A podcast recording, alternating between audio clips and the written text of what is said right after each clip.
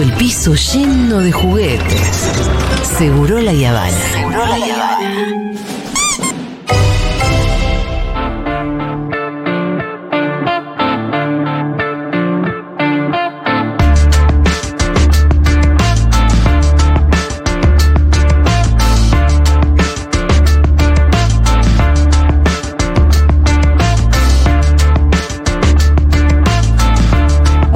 Señor Pitu Salvatierra y la parte número 2 de la columna sobre cómo viven los presos y presas en Argentina. Bueno, Julia, habíamos visto, hecho una caracterización de cómo venían las cárceles en Argentina. La, la densidad poblacional carcelaria en la Argentina es un gran problema que se viene arrastrando desde los años mediados de los 90. El crecimiento en la población carcelaria es exponencial, está superado el servicio penitenciario bonaerense en un 45% más de su capacidad. O sea, casi un 50% más eh, de, de la capacidad que ellos tienen para, para, para, para contener dentro de las unidades penitenciarias. Habíamos hablado y habíamos contado lo que eso implicaba. No son simplemente números, estamos hablando de que en celda donde tienen que vivir cuatro personas, a veces te viven hasta 10 personas, con todo lo que eso implica, ¿no? Tener que dormir en el piso, en condiciones de humedad, infrahumana, eh, en, en donde nada alcanza, en donde vivís con frío, con calor, depende de la temperatura del año. Y en definitiva debería ser algo que nos preocupe mucho porque por ahí ahí encontramos un poco la respuesta en cuanto a la, a, la cantidad de violencia que hay en los hechos delictivos que, que vemos en la calle, en la sociedad, ¿no? Porque si a una persona durante tantos años vos la tratás de esa manera, eh, la deshumanizás. La deshumanizás en definitiva, la haces sentir un número, la haces sentir un objeto, la haces sentir que no tiene derecho y es muy difícil para esa persona cuando consigue su libertad poder reinsertarse, ¿no? Y de paso, siempre es bueno discutir temas de seguridad cuando no es un tema que está en la tapa de los diarios todo el tiempo, porque si no lo, lo discutís en un espasmo violento por algún hecho que te En- llama la atención. En campaña, cuando Bien, quieren claro. ganar votos, haciendo, no tienen tema, entonces plantean una reforma penal que baje la imputabilidad de los Claro. menores. Siempre con la misma, con la misma cantaleta, como diría mi vieja, pero con ninguna soluciones eh, muy, muy, muy claras. Y nos habíamos quedado en la parte de la caracterización de los que están privados de su libertad. En cuanto a la caracterización de las personas alcanzadas por el sistema penal, habíamos dicho el 96% son varones, mientras que las mujeres representan el 4% a nivel nacional. Del total, el 81%, per- el 81 per- eh, son menores de 44 años, principalmente entre 25 y 35 años, que son el 38%. La inmensa mayoría de los detenidos y detenidas son de nacionalidad argentina, ya que los extranjeros y extranjeras representan solo el 6%. Además, el 41% estaba desocupado antes de entrar a prisión y otro 41% solo contaba con trabajo inestable o con tiempo parcial, o de tiempo parcial. Si se observa el nivel educativo alcanzado antes de entrar a prisión, este número, me- el 84% no terminó la escuela secundaria. Y, y el, Porque son pobres. y el 72% no terminó la escuela primaria. El 72% Sí, Subió, el, número anterior era el 60. Hoy está en el 72%. Ahora- qué, increíble, qué increíble pensar que si vos eh, podés terminar la primaria y la secundaria, eh, tenés muchas posibilidades de, de estar afuera de, Ujú. de Sí, ese mundo que también. claramente es un condicionante. Y acá lo dice. Pasa que hay dos cosas acá para pensar. ¿Qué- o sea, ¿qué puedes pensar? Puedes pensar que la gente sin educación es más tendiente a ser criminal. O puedes pensar que el sistema penal es más tendiente a perseguir a los Bueno, yo. hombres jóvenes pobres. Bueno, sí, es, la conclusión lo- justamente va por ahí. Esta es una de las claves de lectura imprescindible para identificar los focos de persecución penal en este país, en nuestro país, que a grandes rasgos se concentra en varones argentinos jóvenes y de bajo recurso, como bien lo No, y decís. sí, por lo que pasa es que vos, vos estás hablando ahí de la población carcelaria, pero si hablaras de gente que comete delitos. Bueno, es más amplia. Es más amplia, por ahí claro. están eh, muchos eh, en libertad, ¿no? Lo que vos siempre decís, sí, de sí. que mm, esto de vos no tenés ningún amigo ni ningún conocido que, que no haya tenido. Claro, que esté haya- esperando el juicio en la calle. Todos, eh, cuando de los sectores populares van presos, todos tienen prisión preventiva. Ninguno es cosa de, de- de no prisión preventiva mientras espera el juicio. Es una cuestión, no es como Macri que anda pidiendo permiso para salir. Ocho, ocho procesamientos y anda dando vueltas. A mí me procesaron una sola vez y me comí una cana tremenda. Enseguida, Sí, además. sí, sí, sí. Te agarraron y no te sacaron. Nunca estuviste en tu casa esperando nada. Nunca, nunca. Eh, y como si yo tuviera más recursos que Macri para evadir la justicia. Es una cosa insólita. Claro. O sea, para la justicia, los sectores populares eh, tenemos mayores recursos para evadir la justicia, para escaparnos, que lo que tiene Maguita, que Macri, por ejemplo. Cosa que es rara, ¿no?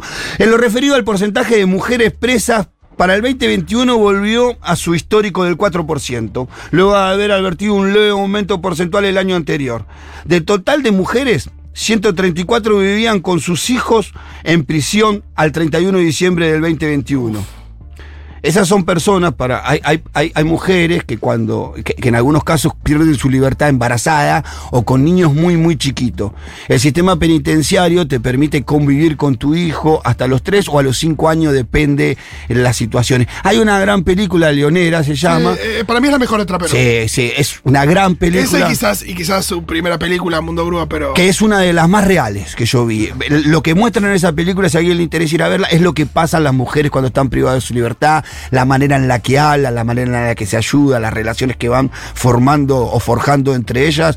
Esa película la, la expresa muy claramente y se las recomiendo quien quiera ver lo que pasa a las mujeres no dentro de la, de la unidad penitenciaria. es, es increíble porque eh, las niñas están en una situación también de privación de su propia libertad. Claro. Pero bueno, están con su madre. Es muy complejo eso. Sí, el, el momento que se tienen que separar. Ay, la Dios. película lo expresa muy, muy claramente. ¿Y Es ¿A, qué edad se duro. tienen que ir los nenes? Eh, a los 3 o a los 5, no, no pude, eh, eh, estuve buscando información, pero no pude encontrar bien qué es lo que determina Ajá, que sea a los ¿cuándo 3 o a los 5. Pero esos son no más de 5 años. Ya a los 5 años ya lo sacan del penal. Creo que también es racional porque un no, el pibe no- no cometió ningún delito Y para tiene que estar ir a la ahí. escuela, tiene que Hasta los 5 socializar. más o menos se la vas camuflando. y tiene que estar con la mamá. Claro, se la vas camuflando, estamos acá, pero ya Ay, después empieza Sí, la pregunta, la pregunta es si la mamá tiene que estar en otro lado siendo que tiene un hijo. Exacto. Claro, bueno. En el caso de la. Bueno, eh, est- estas eh, significaron 28 niños menos en comparación al año 2020. eh, 2020. Hubo ocho muje- eh, 28 mujeres que recibieron la libertad durante ese proceso, así que había menos chicos este año que el año pasado. En el caso de las personas. ¿Cuánto decís? ¿Cuánto decís? ¿Cuántos niños? Había. eh, 134 per- eh, mujeres vivían con sus hijos. eh, Es eh, increíble porque, porque por el número podrían vivir en un espacio abierto. Sí, claro. En un lugar Una mucho especie mejor. de granja, no sé, digo. Sí, claro. Eh, no, sí. pero están en un pabellón común. No, eh, claro, eso, dentro eso es lo que es increíble. Pues estás, estás hablando de un número que, que- que por los derechos de los pibes podrían estar. ¿Cuánto le cuesta al Estado eso? Sí, Nada, sí, sí. Es, es en serio un vuelto. Sí, sí, sí. Otro de los casos que nos arroja las estadísticas era el caso de las personas trans. Tampoco aumentaron porcentualmente, ya que la cantidad eh, descendió en términos absolutos, siendo 33 menos que el año 2020. No obstante, estos registros debe tenerse en cuenta que el encarcelamiento de mujeres es un fenómeno que en las últimas décadas se encuentra en alza a nivel mundial. Y en América Latina se ven afectadas principalmente por la creciente persecución al delito vinculado con la ley de estupefacientes. Siempre decimos lo mismo, la mayoría de estas mujeres terminan siendo apresadas porque son el eslabón más débil de la cadena de narcotráfico, son mujeres que venden muchas veces menudeo dentro de los propios barrios, las características de su mayoría son mujeres en su mayoría con sus maridos presos y con sus chicos a cargo que encuentran ahí son rehenes de ese sistema y que la justicia termina siempre cortando el hilo por lo más delgado, ¿no? El porcentaje de personas extranjeras mantiene el nivel general en un 6%. Al procesar los datos oficiales de la base de datos del Servicio Penitenciario del 2021 se obtiene que el 36% de las personas extranjeras presas están por un delito vinculado a la ley estupefaciente. En el caso de las mujeres extranjeras el porcentaje de encarcelamiento aumenta un 9% y de ellas el 70% está por delito de droga. En el caso de las personas trans extranjeras el 62% están presas por este delito también que es el delito de droga que se da en evidencia se da en evidencia que la interseccionalidad que atraviesa las situaciones de las mujeres extranjeras y de las personas trans agrava su contexto de vulnerabilidad por el foco de persecución penal por la que sufren o pasan. Claro, o sea que una mujer trans, Trans. eh, extranjera No. eh, Es más perseguida. eh, claro, es blanco seguro de, De, de- de la del justicia. sistema penal. Entre los principales delitos encarcelados en la Argentina, los robos y las tentativas de robo se encuentran en el primer lugar, lo que, lo que presenta una tendencia histórica. Siempre fue así en la Argentina. El robo Sí. eh, o el intento de robo es el primer delito que se encarcela, o por lo menos el que más figura en los datos. ¿no? Supera en más de 20.000 los delitos vinculados a las drogas, que ocupan desde el 2016 el segundo lugar en cantidad de delitos encarcelados. Estos últimos crecieron un 10% respecto al año anterior. Los homicidios dolor- dolosos, que históricamente se encontraban en segundo lugar, por primera vez se encuentran en el lugar del cuarto delito más encarcelado del país, habiendo sido superado por violaciones y abusos sexuales. Mirá. Yo creo que esto tiene que ver con que ahora se denuncia más esto Sí. Sí. que antes. Así todo es muy loco que eh, por los números parecería que se cuida más la pro- propiedad siempre. que, Siempre. que a, que a las Claro. personas, ¿no? Siempre. Que a Claro. las mujeres, por. Siempre, siempre el sistema penal, eh, el sistema represario del, del Estado está direccionado a cuidar la propiedad privada, que muchas veces inclusive la pone por sobre la vida, porque se justifica matar a un pibe que robó una cartera por la espalda porque quieren proteger más la cartera que la vida de ese pibe. Bueno, después de las leyes Bloomberg y distintos sucesivos eh, modificaciones del Código Penal, el código quedó hecho un cachivache. Sí, claro, Si bueno. vos empezás a ver, a comparar penas con delito, con la gravedad de los delitos, hay unas cosas que no tienen ningún sentido. Y hubo otra modificación que hubo en el tiempo de Macri, de Macri que era el, el- el hecho en infraganti. El hecho infraganti, Sí. ¿no? Que se encarcelaba casi sin juicio. Claro. Que eso también hizo que, que la población carcelaria colapsara. Eh, en, en los años desde el 2016 hasta el 2019, la Claro. población carcelaria Pero es que- venía aumentando de 2.000 por año y en esos años aumentó de 5.000 por año. Es que para eso, en realidad. Era muy más fácil, mucho más fácil meter en cana. Y pa- para eso hicieron ese- esa figura nueva. Sí, porque- Para poder darle una herramienta nueva a la policía para que meta más gente en cana, más gente en Y cana. para aparentar que se estaba eh, eh, combatiendo el delito, ¿no? En lo que refiere a rango de duración de las condenas, que es importante para entender y después vamos a hacer una conclusión de qué, qué- qué es lo que persigue la, la justicia argentina, en lo que refiere a los rangos de duración de las condenas, se puede divisar rápidamente que un tercio se, se concentra en un rango de condena de un rango de condenas cortas, de 3 a 6 años. Y un 13% de las personas están condenadas a penas de hasta 3 años que son pasibles de escarcelación. Ello significa que casi la mitad de las personas que se encuentran cumpliendo una condena en prisión en Argentina lo están por delitos con penas de hasta seis años de prisión. Queda en evidencia que la justicia penal persigue principalmente a los eslabones más bajos de la cadena delictiva, dado que los porcentajes más altos de, de concentración eh, son en los rangos de condenas más cortas, es decir, los delitos menos graves. Incluso a lo largo de los años, este rango de condena ha aumentado proporcionalmente respecto al aumento de la población penal. En 2016 fue una... Bueno, más, o menos lo que entendemos es que la justicia eh, o, la policía y la justicia penal en la Argentina persigue o encadena a los eslabones más bajos de la cadena delictiva. No hay personas que estén eh, pagando condenas de más de seis años en su mayoría, o más de la mitad son menos de seis años de prisión. Quiere decir que siempre encarcelamos, como decíamos, A los ladrones de poca al que, menú, al que vende menudeo de droga en un barrio, al que roba una cartera, al que rompe un vidrio. Nunca encarcelamos al crimen organizado, nunca encarcelamos a los grandes narcotraficantes, que pues, por lo menos eran los que nos vendían macrimo y no encontré ninguno. Yo busqué, mientras hacía este informe, a ver cuántos grandes narcotraficantes habían perdido No su hay. libertad en el tiempo de Macri, ninguno. Todos menudeos, todos rompiendo una casa búnker en un barrio, que lamento decirle no afecta en nada en la lucha contra las drogas, porque vos rompes un búnker ahí, a la media hora lo tenés 20 metros más para el costado, Por no cambia supuesto. nada. En el 2016 fue una novedad a nivel nacional la reversión de la tendencia en relación a porcentual entre en relación porcentual a personas condenadas y, por- y- y procesadas del país, ya que registró por primera vez una leve aumento de personas condenadas. En el año 2016 lo que pasó, lo que nos explica el informe es que hubo más personas condenadas, pero no se implicó, aunque no, no implicaba que haya cambiado algo en la justicia, sino había más personas privadas de libertad que con esta nueva modal- modalidad de delito que aumenta- infraganti aceptaba, mirá dónde tuve que investigar, aceptaban una probation rápido.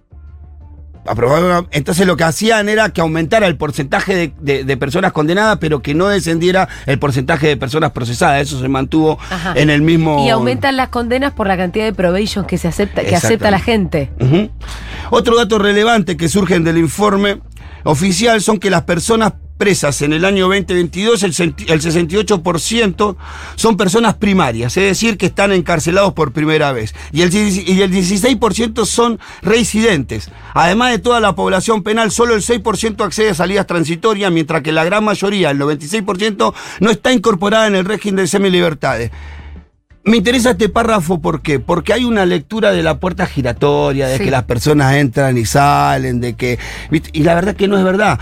Eh, solamente el 6% recibe algún beneficio de una libertad anticipada que es las salidas transitorias.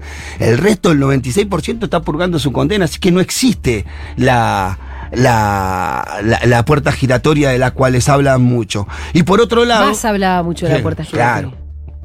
¿Se Las, cifras presentadas sirven como descripción del escenario penal actual en la Argentina y rompen con algunos prejuicios sobre la situación en la que se encuentran o el modo en que se desarrollan las condenas de estos privados de su libertad. Las características de la población encarcelada permiten divisar que el sistema penal se encarga de en gran medida de delitos contra la propiedad o delitos relacionados a la ley de estupefacientes, enfocando la persecución de población vulnerable de bajos recursos y para los casos de delitos por droga es aún más grave para mujeres extranjeras o extranjeros y personas trans. Además, se concentran en población primaria, sin trayectoria delictiva y se otorgan escasas o nulas posibilidades de salidas transitorias o semilibertades con forma de como forma de reinserción social de las personas privadas de su libertad. Así que claramente lo que nos dice el informe es que las personas que están privadas de su libertad para tener una idea, es mentira que el extranjero viene a delinquir, a delinquir a la Argentina, solamente representan el 4% de los privados de su libertad, entonces su gran mayoría, eh, y si comparás con la cantidad de población que la Argentina es un número ínfimo, entonces es mentira que los extranjeros vengan a delinquir. Que la policía persigue en el caso de, de- de delitos contra la droga o delitos de droga, especialmente a las mujeres y a las personas extranjeras y a las mujeres trans. Eh, no hay otro, no hay muchos otros actores de otras características, que comúnmente los que caen presos son pibes jóvenes de los, de los sectores más vulnerables. Y que, en definitiva, lo que más importante quería decir en esta columna es que no ha servido para resolver nada.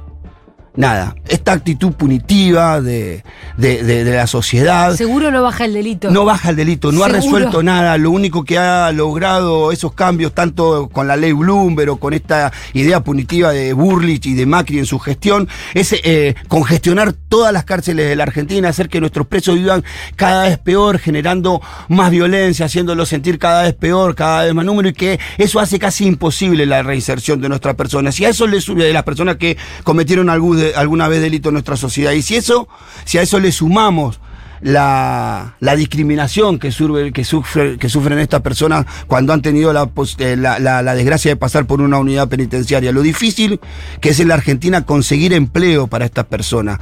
Lo difícil que es para esta gente poder reinsertarte a una, reinsertarse en una sociedad con todas sus expectativas y sus esperanzas. Eh, lo que siempre vos repetís, Julita, que tiene que ver con cuál es el único derecho en realidad que debería del que debería estar privado una persona, está privada de su libertad, es de la libertad ambulatoria. la Claro, libertad es- ambulatoria. Todo el resto de los derechos deberían Estar garantizados educación, salud. Bueno, el Estado, el Estado argentino destina algo así de 86 mil, ahora creo que está en 112 mil pesos mensuales por cada uno de los presos que tiene cada uno de los servicios penitenciarios. Los cuales no llegan ni en una ínfima, ni un, ni un ínfimo porcentaje de esa guita le llega a ninguno de los presos. El servicio penitenciario debería suministrarle toallas, suministrarle elementos de limpieza, ropa, ropa de cama, cosa que no hace bajo ninguna circunstancia. Por el contrario, lo que hace es tratar de aislar al preso, de hacerle la vida muy complicada dentro de las cárceles.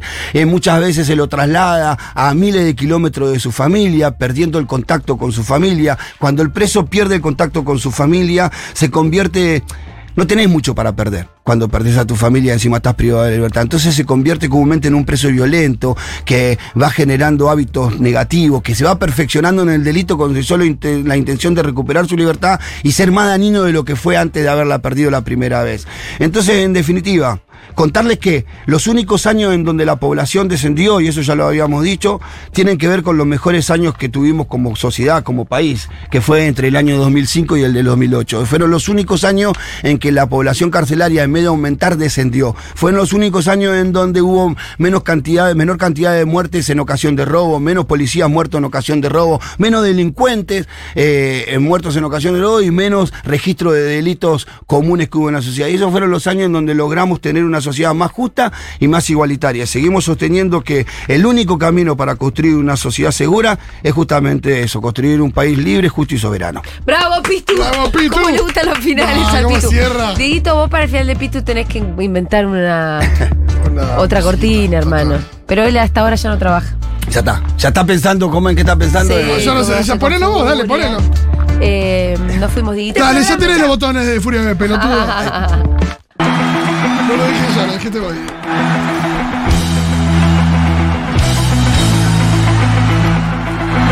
Eh, para mí quedan temas. El tema de la reinse- reinserción laboral es toda una columna, sí. ¿eh? Ujú.